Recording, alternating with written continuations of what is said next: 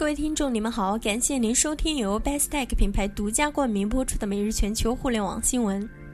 近期，有关专家表示，目前至少有二十家已经在美国上市的中国企业正在采取私有化措施，计划在国内上市。与此同时，北京盛世锦投资管理公司董事长吴敏文日前预测，未来三年内将有近一千家美元背景的创新公司集体回归国内资本市场，或将吸引近两万亿美元的资产进入 A 股和新三板市场。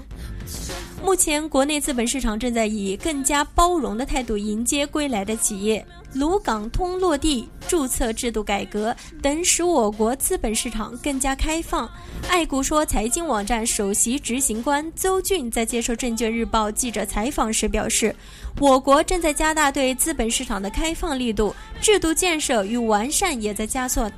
推进，这将吸引在海外上市的企业回归。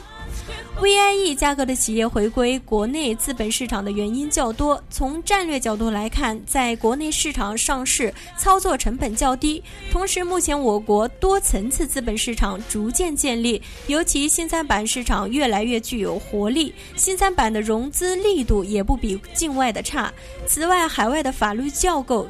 架构较为复杂，国内较多企业会出现水土不服的情况。